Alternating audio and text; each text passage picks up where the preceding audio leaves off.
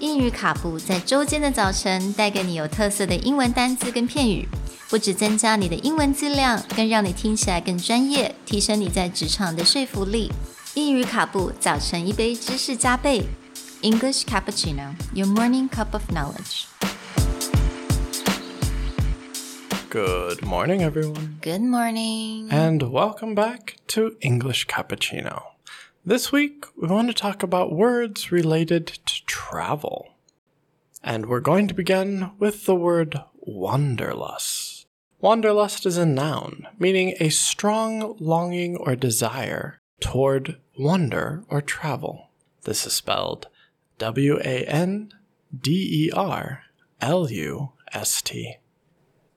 那今天的单字就是 wanderlust。那 wanderlust 你也可以看到这个单字后面有 lust，l u s t 这个字嘛。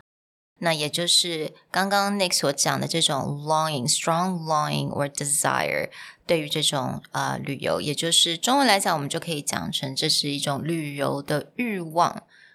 Well, with the pandemic winding down around many parts in the world and people getting vaccinated, a lot of people are starting to have a deep desire to start traveling again. This is also known as wanderlust.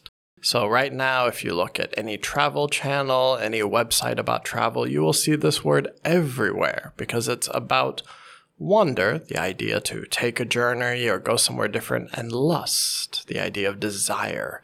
Everyone out there is just dreaming of their next trip.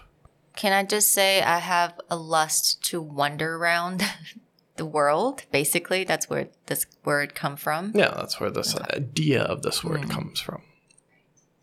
没有错，那现在其实真的是大家很多国家，尤其是欧洲国家，他们已经开始旅行了。那现在我又看到非常多的 influencer，他们参加 fashion shows and Cannes festival，所以我非常的 jealous.